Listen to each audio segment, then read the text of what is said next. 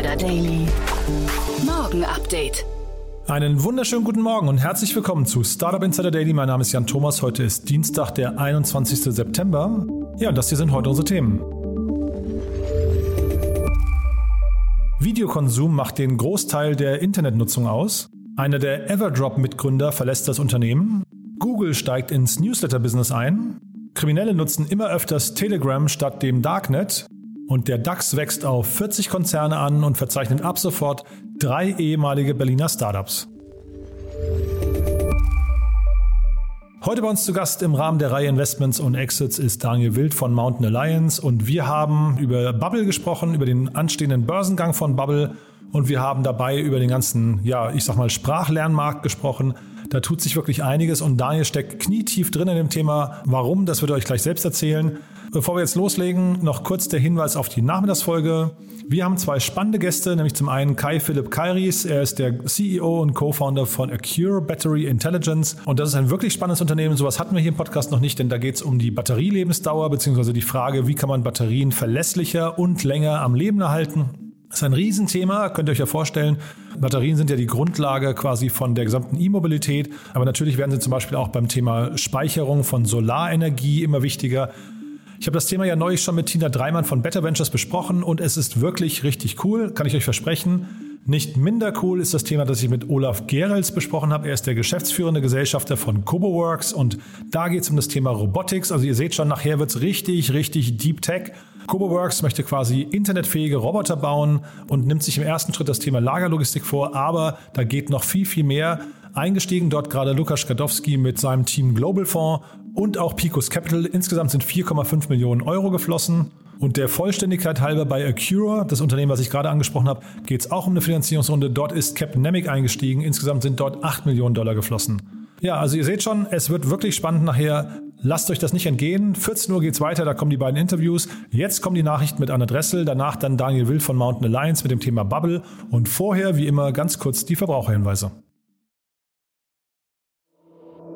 Startup Insider Daily. Nachrichten. Der DAX hat jetzt den Vorteil, dass er mehr Wachstumswerte aufgenommen hat. Wir haben jetzt E-Commerce mit dabei, was bisher nicht so der Fall war. Wir haben auch typische Biotechnologiewerte stärker mit dabei. Uns fehlt natürlich der Hightech-Sektor. Wir haben keine BioNTech mit dabei. Aber wichtig ist, längerfristig mehr Aktienkultur wird dazu führen, dass wir vielleicht einen DAX 100 bekommen würden. Da müssen wir auch hinkommen. DAX wächst auf 40 Konzerne an. Wie bereits mehrfach angekündigt, ist der DAX am gestrigen Montag um zehn Unternehmen erweitert worden. Nach der historischen Reform des wichtigsten deutschen Börsenbarometers finden sich künftig 40 statt 30 Unternehmen in der ersten deutschen Börsenliga.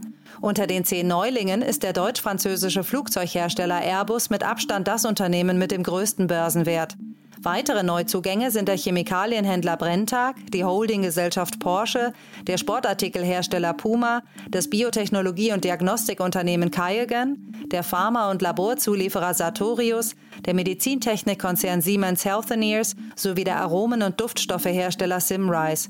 Aus Startup-Sicht besonders erfreulich, mit dem Online-Modehändler Zalando und dem Kochboxenlieferant HelloFresh finden sich ab sofort auch zwei weitere ehemalige Startups aus Berlin im Leitindex der deutschen Wirtschaft.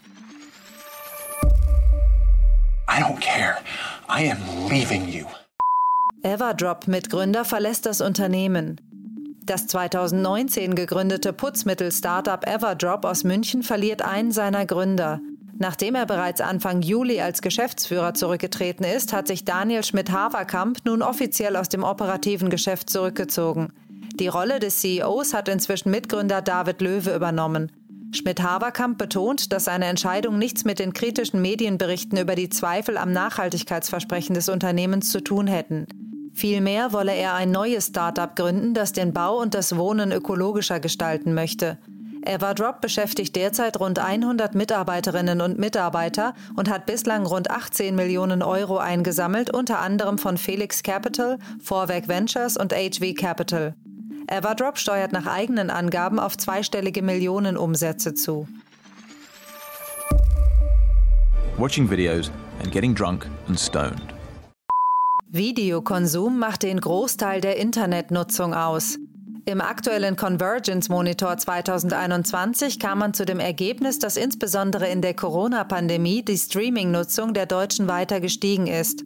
Zwischen März und Mai 2021 wurden für die Erhebung 1500 Deutsche im Alter zwischen 14 und 69 Jahren via Face-to-Face-Interviews befragt. Hierbei fand man heraus, dass der Großteil der Internetnutzung hierzulande auf den Konsum von Bewegtbildinhalten entfällt und das auch zunehmend bei älteren Bevölkerungsgruppen. Demnach widmen die deutschen Videoinhalten ein Drittel ihrer Zeit im Netz. Die Mediatheken von ARD und ZDF sowie TV Now und Join können im Jahresvergleich viele User dazugewinnen und auch in der monatlichen Nutzung zulegen. Der Convergence Monitor wurde von AGF Videoforschung veröffentlicht und ist eine große Marktmedienstudie, die seit 2008 von Kantar erhoben wird. Er bietet einen umfangreichen Überblick über die Video- und Internetnutzung in Deutschland. Neuer Auftrag von Coinbase sorgt für Aufruhr. Der US-Marktführer unter den Kryptobörsen Coinbase hat einen Vertrag über die Entwicklung von Technologie für das Ministerium für Heimatschutz, das US Department of Homeland Security, abgeschlossen, um Zitat Anwendungsentwicklungssoftware als Dienstleistung für die US-Einwanderungs- und Zollbehörde ICE zu liefern. Dieser Auftrag, der einen Zeitraum von bis zu drei Jahren umfasst und einen Gegenwert von 1,36 Millionen US-Dollar hat, sorgt für Unruhe in der Kryptoszene. So zeigt sich Alex Gladstein, Chief Strategy Officer der Human Rights Foundation, von dieser Nachricht wenig begeistert und sprach von einem hohen Reputationsrisiko für die Börse. Auch Kraken-CEO Jesse Powell äußerte auf Twitter sein Unverständnis und sprach von einem Image-Schaden, den Coinbase in Kauf genommen habe. Der Newsletter von Google geht an den Start. Nach Facebook und Twitter ist nun der nächste große Tech-Riese ins Newsletter-Geschäft eingestiegen. Mit dem neuen Feature Newsletter will Google den anderen Anbietern Konkurrenz machen und dabei auf einen einfachen Aufbau setzen. Facebook startete im Sommer mit dem Tool namens Facebook Bulletin und Twitter plant durch die Übernahme des niederländischen Newsletterdienstes Review ein ähnliches Angebot für Autorinnen und Autoren anzubieten. Google geht also mit seinem Newsletter bei dem Trend mit. Das Tool soll mit Google Drive verknüpft sein und stammt von Googles Inkubator-Team Area 120. Durch die Verknüpfung mit Drive können die Nutzer über ihr öffentliches Profil die dort erstellten oder abgelegten Inhalte direkt an ihre Abonnenten entweder in einem Blog oder in einem Newsletter verteilen. Es soll zudem möglich sein, die Performance über Engagement Analytics zu tracken und den Newsletter zu monetarisieren. GitLab Börsengang steht bevor.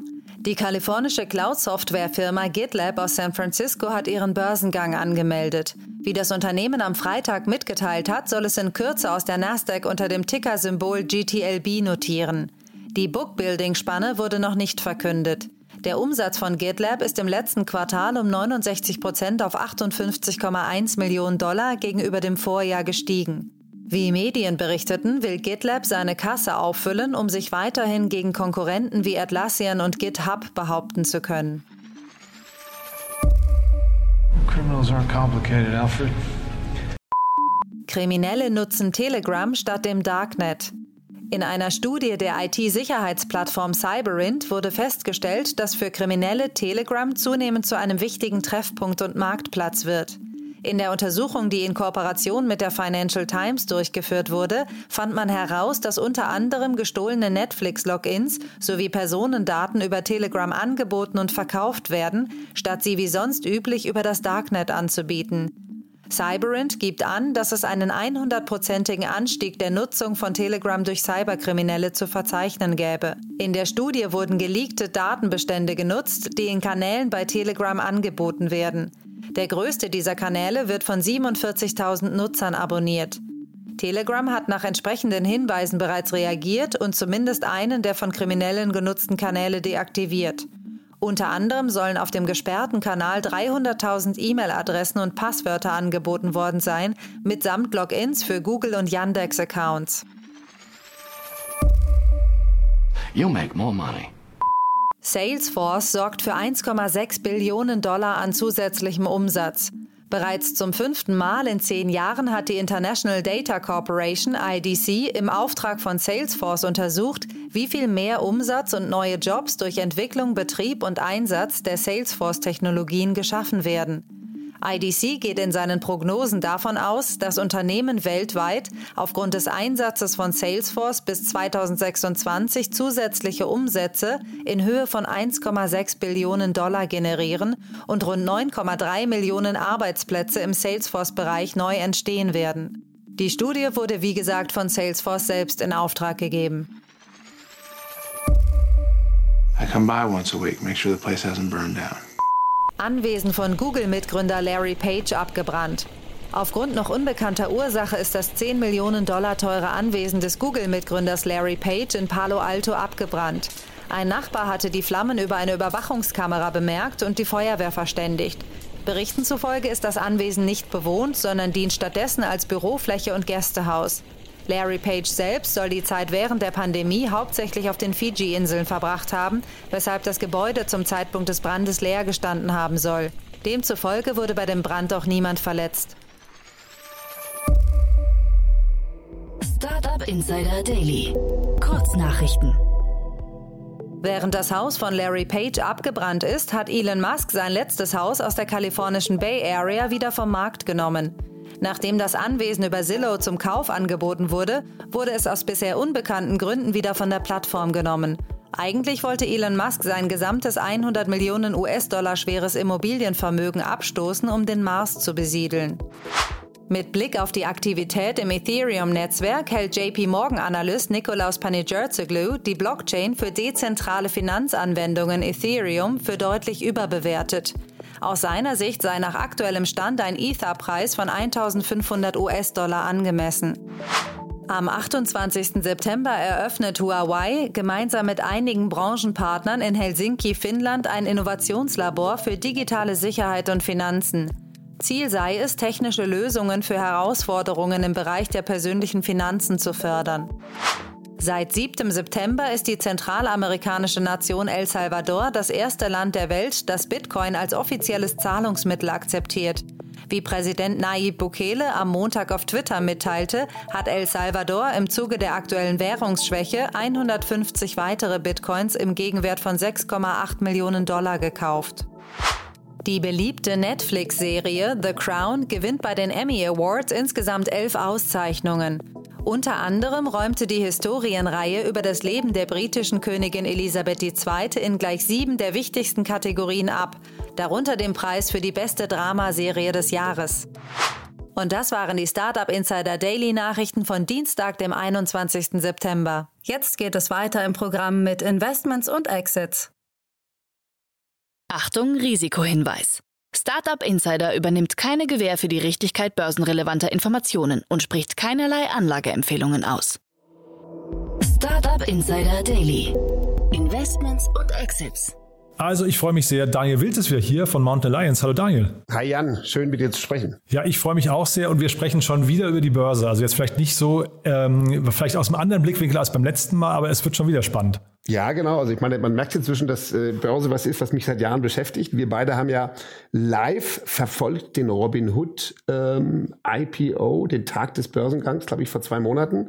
Und letzte Woche haben wir über die Bieterschlacht bei Zooplus gesprochen. Und heute sprechen wir über den nächsten Tech-IPO. Und zwar in Deutschland. Ja, und die anderen Themen übrigens, die könnten wir mal irgendwann drauf zurückkommen, weil alleine, was man inzwischen Neues erfährt und lernt über Robin Hood, ist super spannend. Denn auch heute geht es um eine mindestens so spannenden Sektor, nämlich den Sektor des Online-Lernens.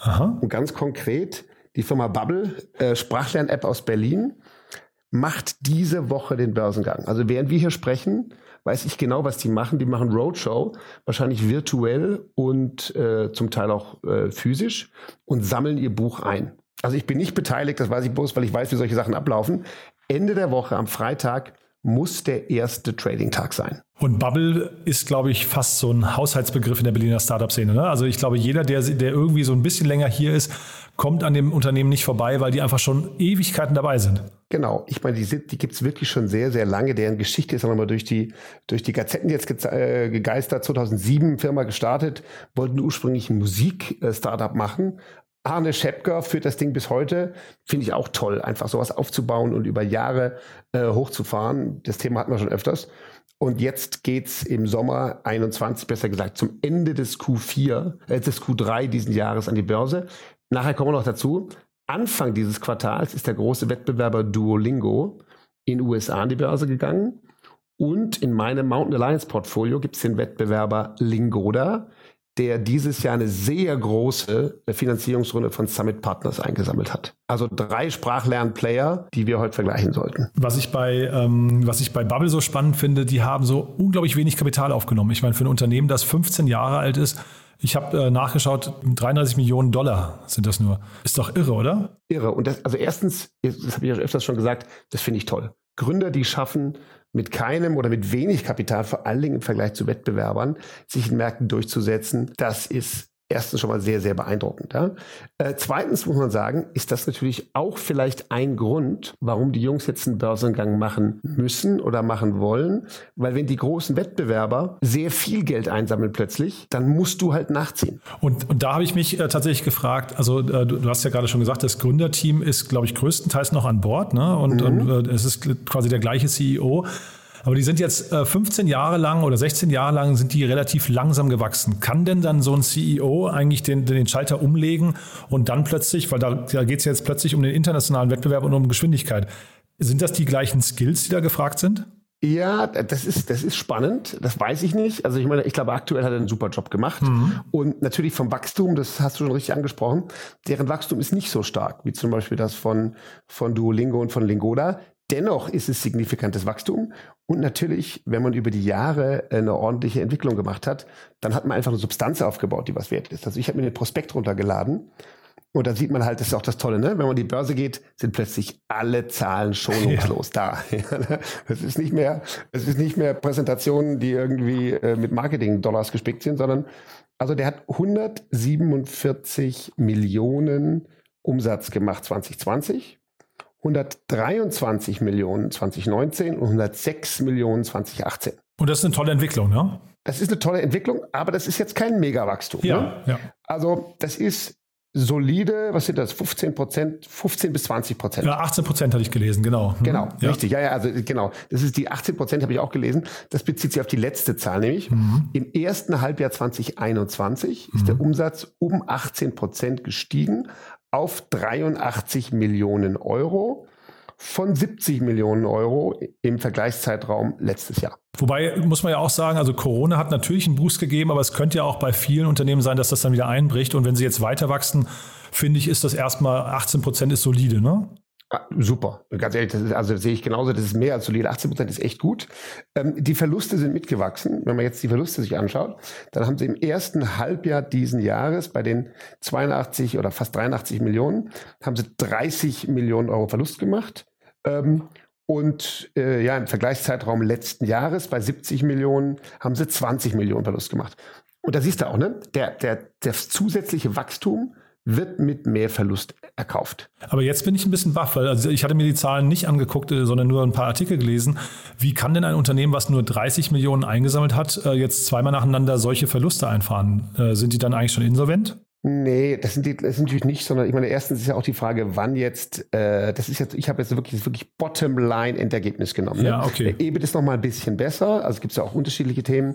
Und du musst natürlich auch sagen, natürlich haben die Cash, geben jetzt Vollgas. Vielleicht gibt es dann auch nochmal eine, eine Bridge oder ähnliches. Aber deine Antwort oder deine Frage war, kann so einer den Schalter umlegen?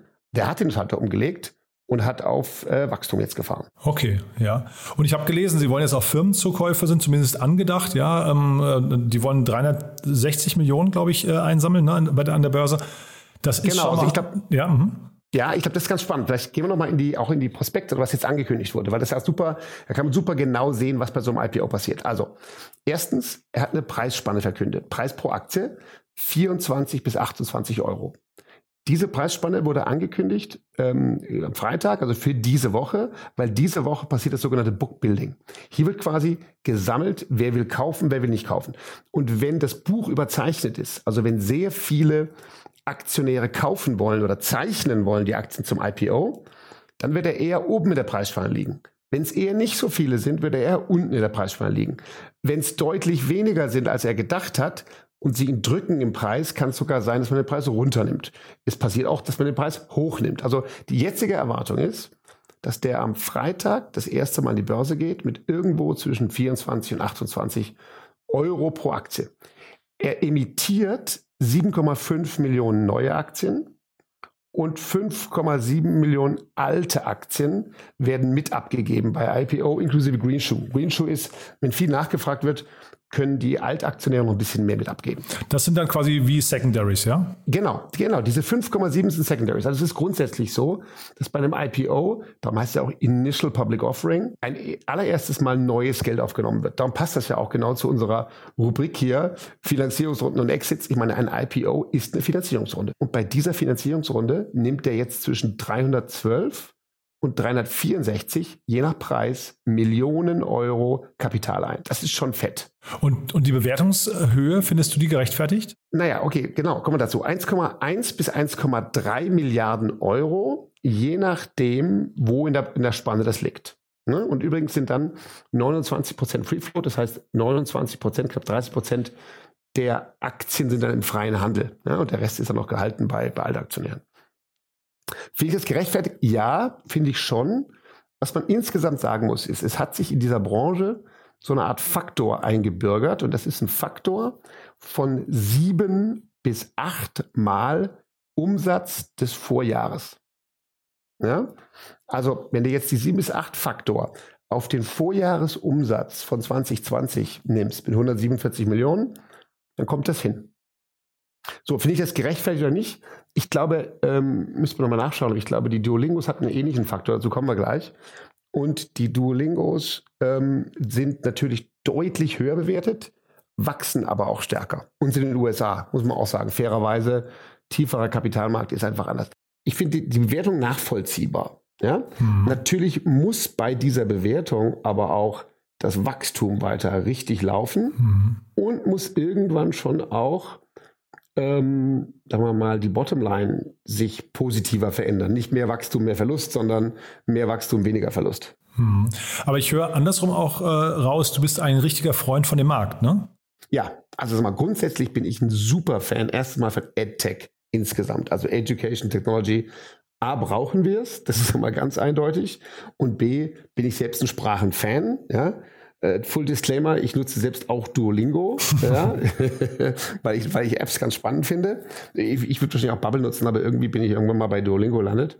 Ähm, und ich lerne zum Beispiel äh, Französisch, spreche ich zwar schon, aber und Russisch noch zusätzlich auf, auf Duolingo. Ich finde diese App super, erstens. Zweitens, ich finde persönliches Sprachelernen, wie es Lingoda anbietet, noch besser. Ähm, und die beiden Sachen sehe ich als ergänzende Angebote. Ja. Grundsätzlich ist, glaube ich, klar, Sprachenlernen geht heute viel einfacher und viel schneller als früher.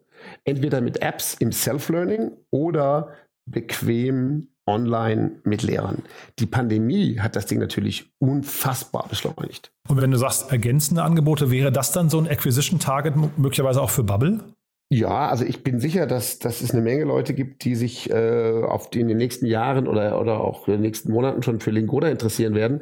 Aktuell sind die auch gut finanziert und wachsen halt erstmal wunderbar selber. Ne? Also sind quasi der, Lingoda ist der, kommen wir nachher dazu, aber ist der Marktführer in Deutschland für dieses oder Europa für dieses Sprachenlernen mit Lehrern, ja, wachsen sehr, sehr rasant.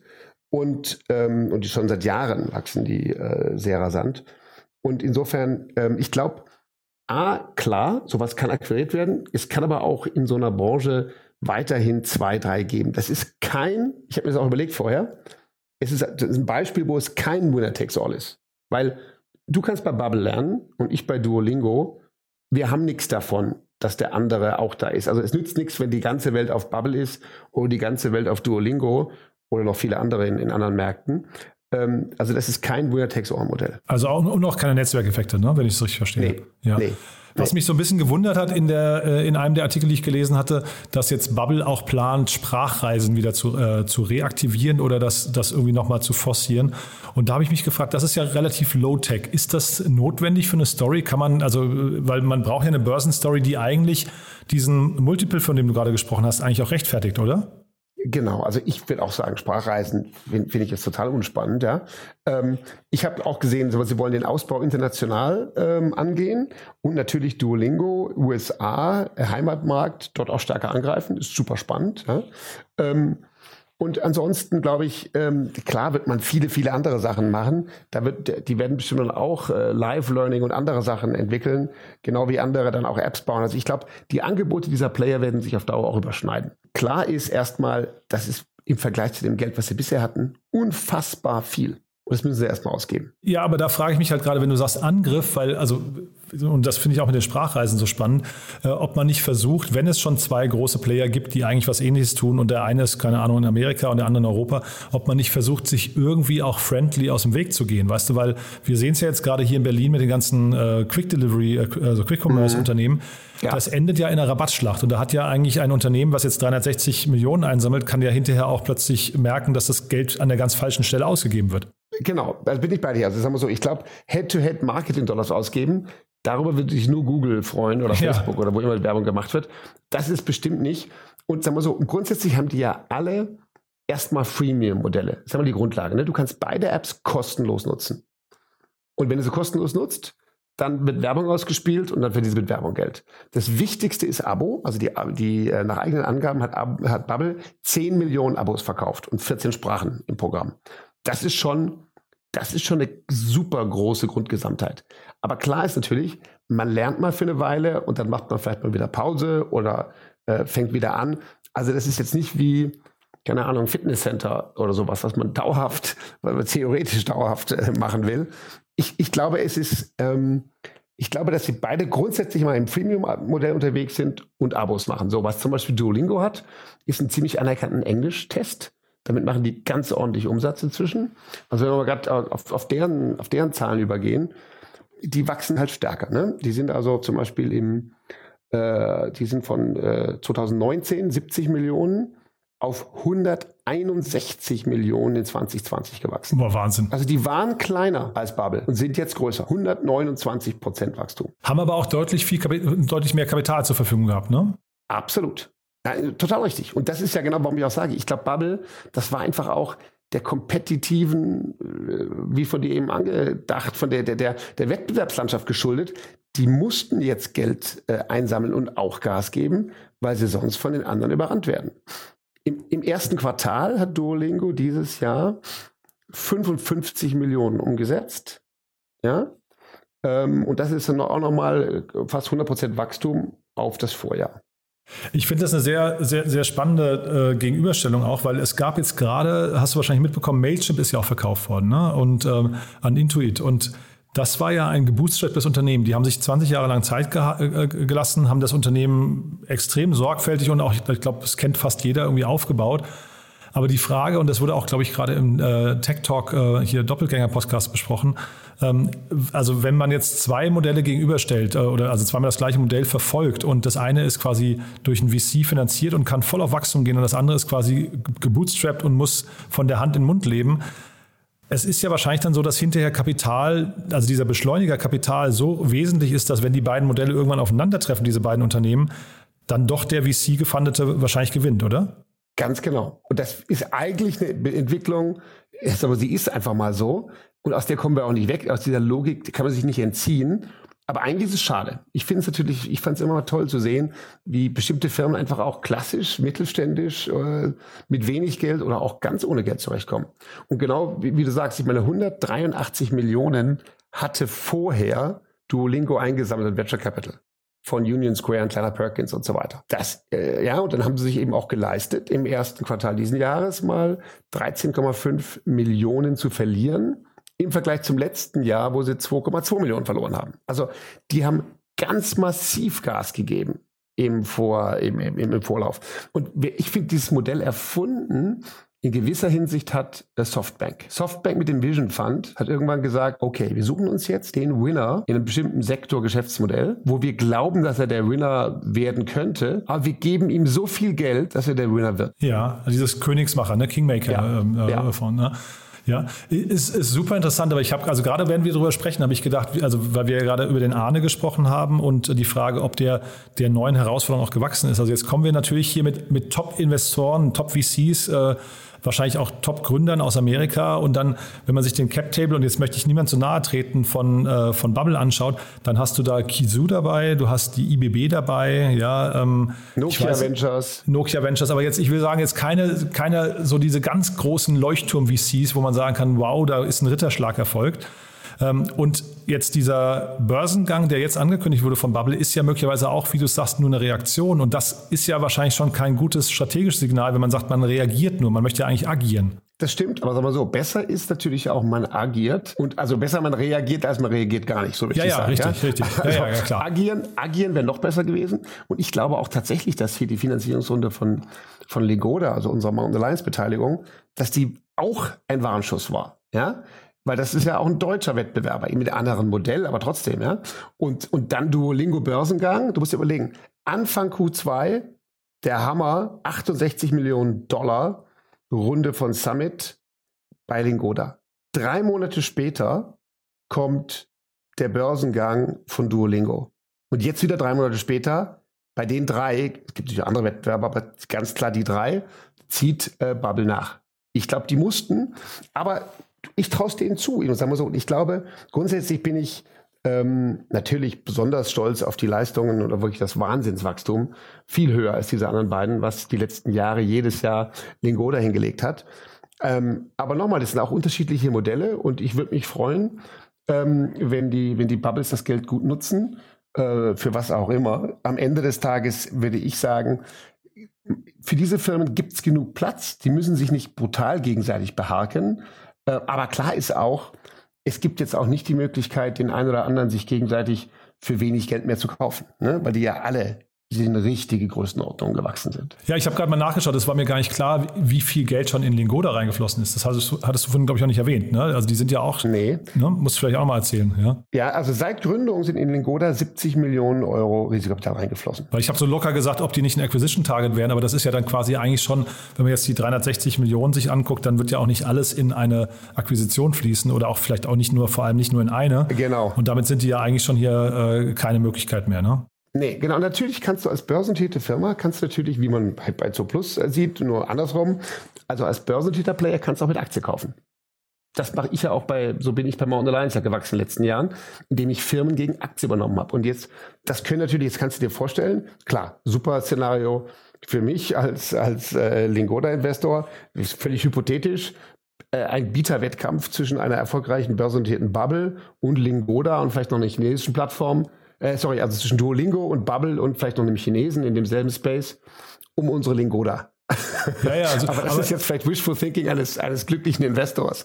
Nur, ich sage einfach, ich glaube, dass diese drei ähm, Player jetzt alle Echtgeld haben und alle dieses Geld smart ausgeben werden für Weiterentwicklung aber eben auch für Marketing. Und am Ende wird sich dann schon auch unterscheiden, wer gibt die Marketing-Dollars am besten aus. Und weil du gerade China ansprichst, da gab es ja jetzt in den letzten Wochen äh, massive Veränderungen. Äh, ist das nochmal, weil wir es jetzt gar nicht thematisiert hatten bis jetzt, ist das nochmal schwierig für den Markt und ist das möglicherweise auch schwierig für Bubble? Ja, nee, glaube ich nicht so. Also natürlich ist in China wahnsinnig, jetzt ist, die, die ganze Tech-Branche staatlich unter Druck und da entwickeln sich äh, sagen wir mal, halt jede Woche andere Themen, die man nicht beurteilen kann. Ja, heute geht es ja eher um Evergrande als um als um die Tech-Firmen. Ja, stimmt. Aber äh, grundsätzlich ist es so, dass das Wachstum von diesen Firmen ist ja erstmal in Europa und auch in den USA. Ne? Und natürlich ist für diese Firmen auch der asiatische Markt relevant, aber da gibt es auch wiederum Player. Es gibt auch sehr, es gibt auch Milliarden-Player in diesem Markt äh, in Asien.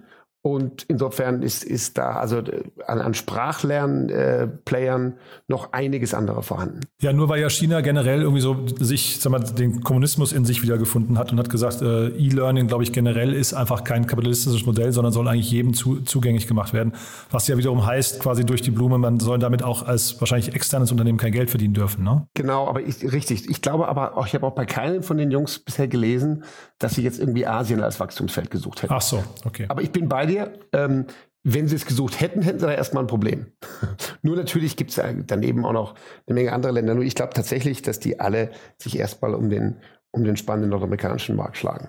Du, dann vielleicht nochmal ganz kurz die Brücke zu unserem letzten Gespräch äh, zu Plus und dem, die Private Equity Schlacht. Das kann man sich jetzt hier nicht äh, analog vorstellen, weil jetzt hier kein Winner-Takes-it-all-Markt greifbar ist, richtig? Nee, aber sagen wir so, hier kann man sich natürlich schon auf Dauer äh, vorstellen, dass die natürlich schon irgendwann alle miteinander in unterschiedlichen Szenarien reden. Das ist so ähnlich wie die Koalitionsverhandlungen, die bei uns ab nächste Woche losgehen.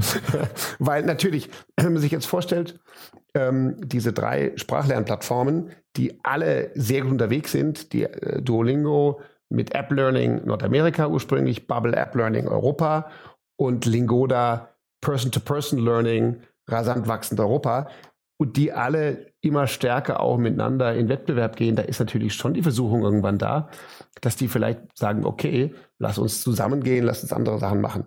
Nur dass der eine den anderen super leicht kauft, das wird weniger einfach, weil die halt alle inzwischen hohe Bewertungen haben. Du, dann habe ich noch mal eine letzte Frage. Ich weiß nicht, ob du die, ähm, vielleicht da kommen wir jetzt wahrscheinlich ins Mutmaßen. Und zwar, ich habe mal mir den Cap Table nochmal angeguckt gerade und also jeder der drei Gründer hat 13,77 äh, oder drei, etwas über 13 Prozent, ja, ähm, was ja erstmal spannend ist, weil dann wird das für die echt so ein life-changing Event dieser Börsengang. Ne? Das, das, äh, das ist glaube ich super. Aber es gab jetzt gerade die, die, das Gerücht, dass bei SumUp, ich glaube David Klein heißt der Gründer, glaube ich, dass, dass dass dort auch irgendwann ein Börsengang ins, ins Haus steht. Da wurde von, ich weiß nicht, 6, 7, 8 Milliarden gesprochen.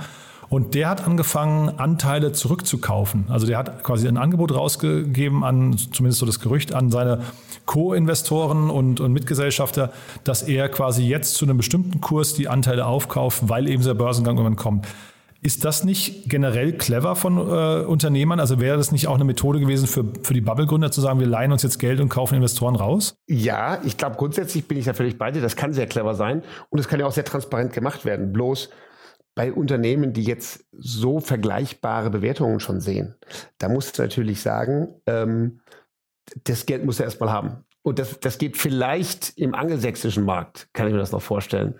Aber wenn wir hier, guck mal, wir reden nochmal, wir reden hier von 1,1 Milliarden Bewertung. Nehmen wir mal an, äh, die waren vor ein, zwei Jahren natürlich auch schon ordentlich bewertet. Ähm, da haben vielleicht die Investoren nicht ganz auf dieselbe Bewertung geschielt, aber sagen wir mal, für wenige Millionen kriegst du da nicht viel zurückgekauft. Insofern ich sag mal so, und es, es kommt natürlich, das ist auch spannend, immer mehr Secondary-Markt auch in Deutschland. Ja, dass man sich auch vorher an solchen Firmen beteiligen kann. Aber ähm, klassischerweise sind natürlich das immer noch VCs oder, oder börsennotierten VCs wie uns äh, vorbehalten, diese, diese Art Beteiligung vorher zu machen. Ich glaube, das Thema Rückkaufen passiert regelmäßiger, als man denkt, aber eigentlich öfters in der Situation, wo es der Firma schlecht geht und der Gründer daran glaubt und dann kauft er zurück. Ja, ich fand das bei Summit so, so spannend. Ich habe das noch nie vorher in dem Stil gehört, dass da jemand wirklich, das klang ja nach mehreren hundert Millionen, die der in die Hand nehmen muss. Aber wahrscheinlich kann man sich mit einer guten Story, wenn man also weiß, ich gehe in zwei Jahren an die Börse und ich habe eine bestimmte, sagen wir, einen bestimmten Track Record schon hier und eine Traction, dann kann man sowas wahrscheinlich, kann man dafür zumindest auch Geld finden. Ne? Das glaube ich auch. Und ich vermute, ich weiß jetzt nicht genau, was der vorher gemacht hat, aber das willst du als Gründer vielleicht auch nur machen, wenn du vorher schon mal was erfolgreich gebaut hast. Ja, das kann den, ja. den Mut, also Chapeau. ja. Cool.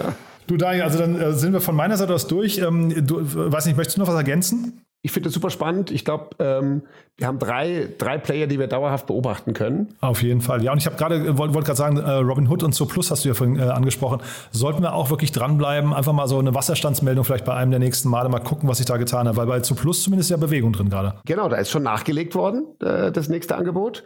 Äh, wir sind jetzt schon, wir sind jetzt schon deutlich höher. Ähm, 460, glaube ich, ist das neueste Angebot, was jetzt angenommen werden soll. Ich könnte mir gut vorstellen, dass das klappt. Nee, also die beiden Themen und vor allem auch was bei, bei Robin Hood los ist, ist, man sieht inzwischen 60 Prozent der, ähm, der Accounts, die dort gehandelt werden, handeln Krypto.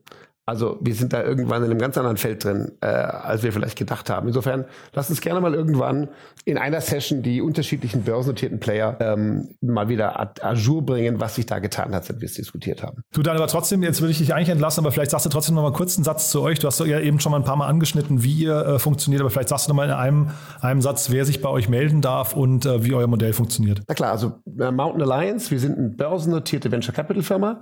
Wir demokratisieren quasi Venture Capital, weil man eben nicht nur mit Millionen irgendwo reinkommt, sondern bei uns kostet aktuell eine Aktie 5,60 Euro und die wird in Frankfurt und in, in München und ein paar anderen etc. natürlich gehandelt. Wir haben ein Portfolio von 27 Beteiligungen, davon eben unter anderem äh, Lingoda und ähm, an denen wir aktuell noch, noch 7% halten. Und diese äh, Beteiligungen, die entwickeln sich über die Jahre und jedes Jahr gibt es ein, zwei, drei Exits und dann wird wieder neu investiert. Und Firmen, die sich bei uns melden können oder Gründer, sind vor allen Dingen einerseits Besitzer von Portfolien, weil wir oft ganze Portfolien zukaufen, aber auch äh, spannende Firmen der Wachstumsphase, äh, die wir uns gern anschauen. Aktuell sind Bewertungen hoch. Wir sind da immer ähm, äh, stark interessiert, günstig einzukaufen, wir alle. Aber wir sind immer an Gesprächen interessiert.